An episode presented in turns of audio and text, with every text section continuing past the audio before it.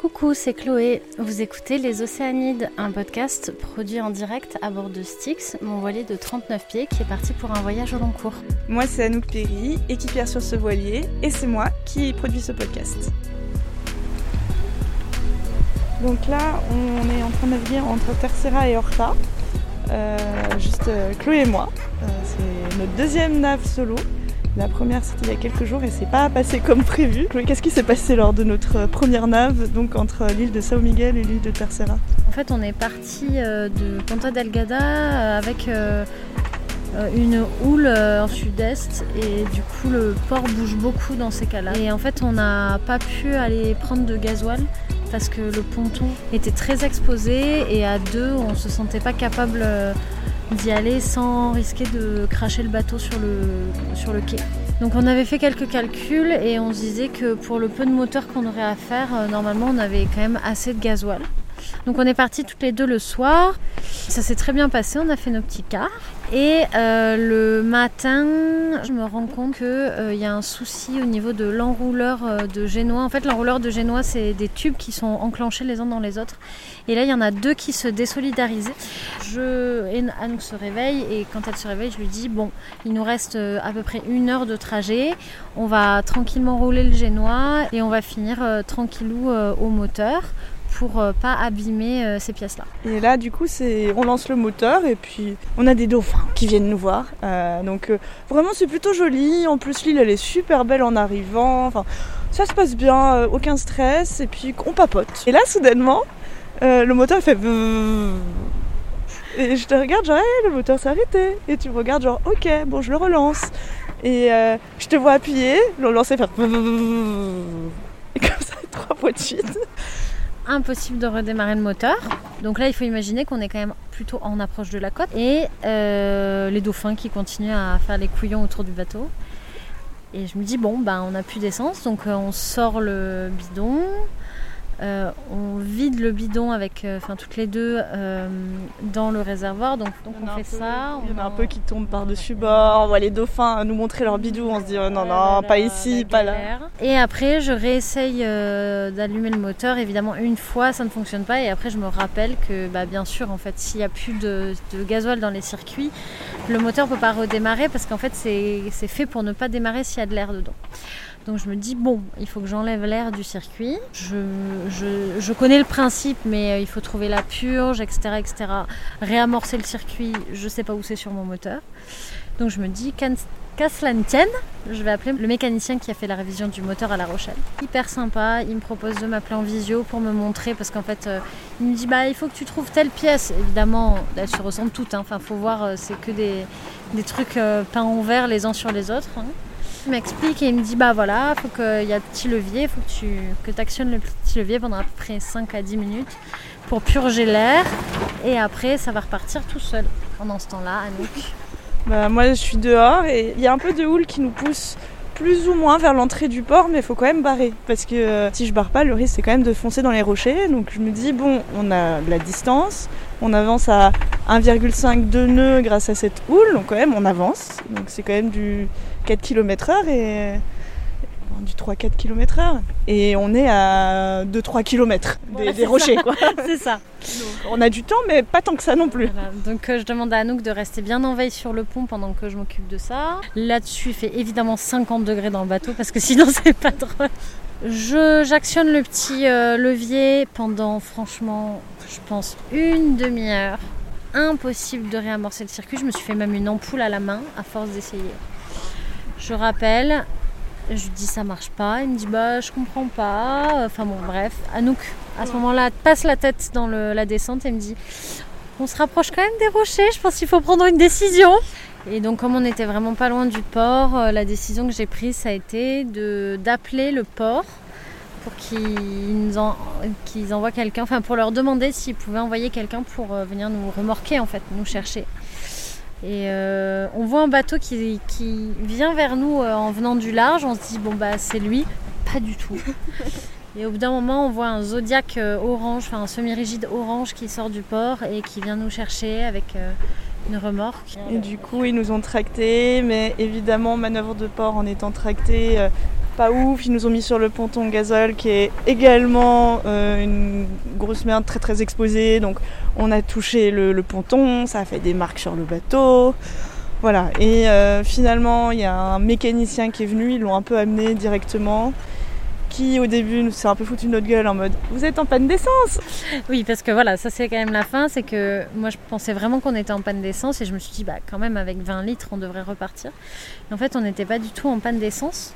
C'est juste que euh, au fond du réservoir il y a de la boue qui se développe et qui se dépose qui est due en fait aux bactéries qu'on peut trouver dans le gasoil puisque pas forcément euh, toujours hyper sain et je pense que ce qui s'est passé, c'est que comme il y a eu pas mal de houle et qu'on n'avait plus beaucoup de, gasoil dans le réservoir, ça a brassé tout ça et il y a des morceaux de boue qui sont passés dans les circuits. Donc en fait, quand il a ouvert, euh, les... il y a un pré-filtre et un filtre. Quand il a ouvert les deux, ils étaient complètement euh, englués. Et du coup, euh, on a eu un petit moment de. Enfin, moi personnellement, j'ai eu un petit moment de jouissance quand on a fait le plein, qu'il a réessayé, qu'il venait juste de nous dire Ah bah les filles, vous êtes en panne de, vous êtes juste en panne d'essence, et qu'il n'a pas réussi à rallumer le moteur. J'étais quand même. Ça m'a fait plaisir. Voilà. Et donc voilà, donc du coup, non mais il a, après il a été très efficace. Il a remonté euh, la pièce immédiatement et on a pu, euh, avant la fin de la journée, euh, regagner la place bien plus abritée qui nous était attribuée. Baptême du feu pour notre naf de toutes les deux et franchement on est arrivé, on était épuisés, on était écrasés par la chaleur. Moi j'étais très inquiète, j'avais peur qu'il faille changer le moteur parce que je ne suis pas du tout catastrophiste.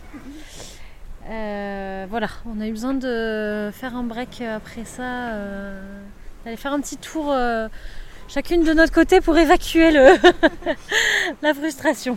Mais Tercera était une île magnifique et franchement, là on est parti un peu en, en, catastrophe pour des soucis de météo et franchement, trop gros coup de cœur sur cette île. Ouais, très sympa. Voilà. Et les vacances dans les vacances continuent, donc pas d'enregistrement avant l'arrivée des nouvelles. Bisous C'est peut-être parce qu'il y a le. On n'arrive pas à faire démarrer la voiture. It's automatic to um, Yeah, to drive. Yes, yes to drive. Yes, D drive and you to reverse, but why plus It's a manual. Ah, in case it's manual. Okay, Yes. in case. Okay. Thank you. That helped. Thank, you. Alors on est dans la voiture et là il y a deux nouvelles avec nous, enfin deux nouvelles, il y en a une qui est pas vraiment nouvelle, il y a Marie. Euh, donc moi je suis Marie, je suis revenue pour la deuxième fois et euh, j'ai fait trois semaines euh, au début de cette aventure avec euh, Two Sticks et je suis de retour aux Açores et je suis trop contente. Et à côté il y a Leïla. Salut Leïla. Euh, je viens de La Rochelle et euh, je suis là pour quelques mois. Je suis arrivée aux Açores et je terminerai mon aventure sur Styx a priori au printemps. Et là qu'est-ce qu'on fait?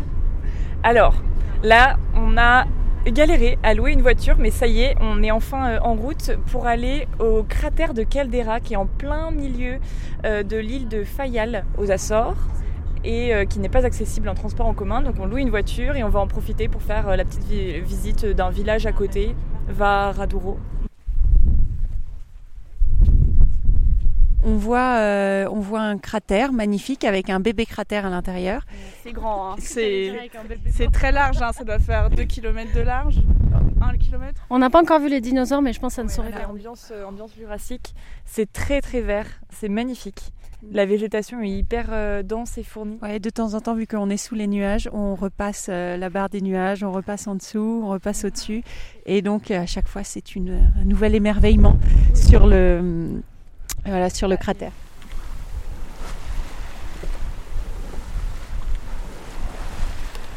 Donc là on est parti d'où déjà? Ah oui de Fayal, ça se passe comment? Bah écoute, euh, très contente, c'est magnifique. Vraiment, on est entre les îles. L'eau est magnifique, elle est bien formée, il y a une bonne houle, on s'est bien fait euh, arroser. Et, euh, et le vent est euh, un peu plus fort que ce qu'on pensait. Mais non, c'est très chouette, pour l'instant ça se passe bien. On est en ligne droite jusqu'à Velas, le prochain port, sur l'île de Sao-Georges. Ouais, et ça se dit pas Sao Jorge, contrairement à ce qu'on pensait. Parce que nous sommes au Portugal et nous en Espagne. Et tous les jours, un petit apprentissage de ce n'est pas la même langue. Attention, grosse vague Ça va, le micro n'a rien pris. Il y a eu une très grosse vague d'un seul coup. Euh, On avance bien, du coup c'est très agréable et en fait je surveille l'horizon depuis tout à l'heure pour essayer de voir s'il y a des baleines. Parce qu'on est quand même dans le spot à baleines de, de la planète. Donc euh, voilà. Ce sont des quoi qu'on voit ici? On voit pas mal de cachalots. On voit beaucoup de dauphins. Il peut y avoir des euh, euh, grey whale, euh, baleines grises. Et différentes sortes de, de- dauphins. Je l'ai déjà dit, je crois. Et parfois des orques. Mais on n'a pas vu d'orques. Il est 21h à Saint-Georges, on est arrivé hier, et comme tous les soirs depuis hier, ça fait que 24 heures qu'on est là, il y a des oiseaux ici qui font rikikiki, rikikiki, et en vrai c'est un peu marrant comme.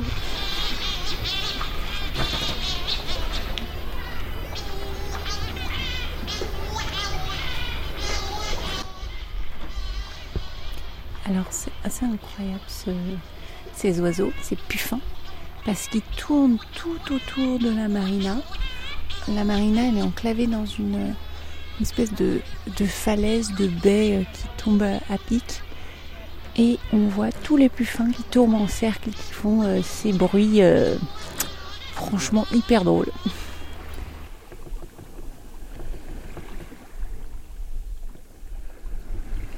Comment résumer la situation? On est en train de prendre un petit café sur la place de l'église de Vélas, qui est une ville un peu morte, comme on se disait tout à l'heure avant de se lancer en rando. Et euh, il y a Leïla qui vient de voir euh, la petite euh, mosaïque juste à côté de nous. Y a- Je te laisse raconter. Voilà, en, fait, en face de nous, il y a une euh, mosaïque euh, qui est assez jolie, assez grande, qui occupe tout le mur en face de nous. Euh, et je regardais le titre qui s'appelle Record d'art à crise sismica 1964. Donc j'ai tapé par curiosité dans Google crise sismique Velas et je viens de tomber sur un article un peu inquiétant qui date de mars 2022 Donc récent. voilà, assez récent, euh, qui dit que l'île de Sao-Georges a enregistré plus de 14 000 séismes. Donc c'est l'île où nous sommes présentes actuellement, dont environ 200 ont été ressentis par la population, donc quand même des séismes assez forts. Euh, depuis le début de la crise sismique, le 19 mars. Ok, donc ça c'était l'année dernière. Et il est ensuite indiqué qu'environ 2500 personnes ont déjà quitté la municipalité de Velas, le centre de la crise sismique, euh, vers soit d'autres îles, vers ou alors vers les municipalités voisines. Et Vélas, c'est la ville spécifiquement où se trouve notre petit port. On se dit, c'est marrant, il n'y a vraiment personne dans ce port. Et il n'y a personne dans cette ville. On apprend aussi que l'île est au niveau d'alerte volcanique V4, donc qui est une menace d'éruption. Parce que cette échelle euh, s'étend sur euh, 7 grades, donc ça va de V0 à V7, sachant que 6 c'est éruption en cours. Donc là on est à V4. Euh, non, moi ça me fait rire parce que du coup, euh, quand j'ai quand j'ai entendu, je, je raconte hein, quand j'ai entendu parler du tremblement de terre au Maroc, je me disais qu'on était plus ou moins en face. Euh, J'attendais un peu le tsunami euh, à, à 3 heures du matin quand j'ai vu la, la notif push sur mon téléphone. Donc vous êtes joyeusement foutu de ma gueule en disant non, mais les poissons ils continuent leur vie, les chats ils dormaient et les oiseaux ils continuent à faire. Et mais en fait ils sont tellement habitués qu'ils vivent leur vie en fait. Donc il faut même plus faire attention à eux pour avoir des signes extérieurs. C'est si ça si ça explose et bah oui, on était vaguement au courant, euh, voilà.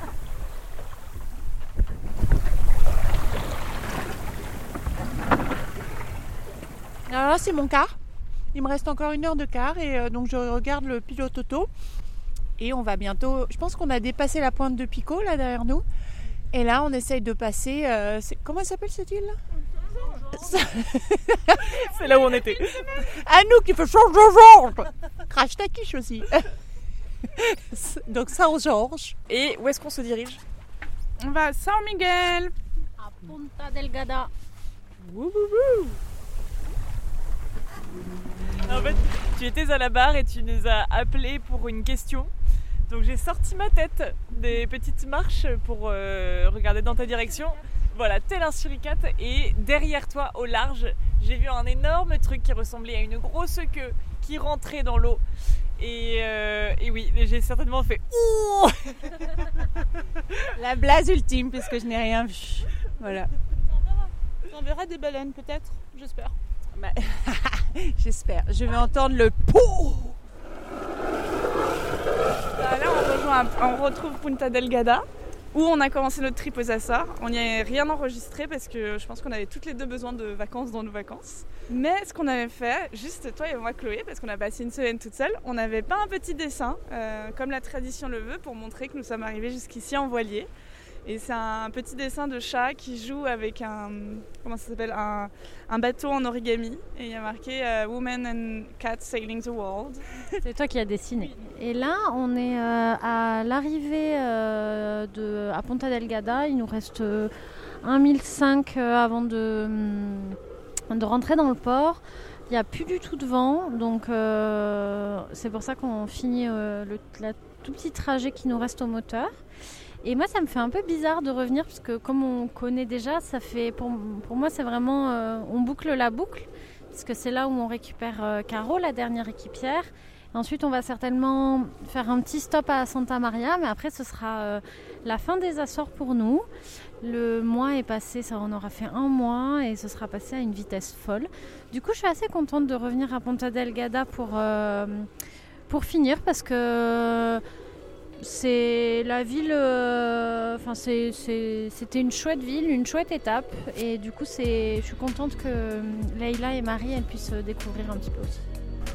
Euh, le coucher de soleil est absolument magnifique. On a même eu la chance de voir quelques dauphins euh, jouer dans notre sillage euh, il y a quelques minutes. C'était euh, sublime. Et euh, pas mécontente d'arriver parce que j'ai une petite dalle qui commence à sérieusement se faire ressentir. Et puis euh, je suis contente de découvrir Ponta Delgada parce que du coup, euh, avec Marie, on, a, on est arrivé plus tard, on vous a rejoint à Horta. Et, et du coup, je suis très contente de pouvoir découvrir cette île qui, de loin en tout cas, a l'air très belle. Et ben très bien. Et là je vais éteindre le le micro parce qu'il va falloir manœuvrer dans pas trop longtemps.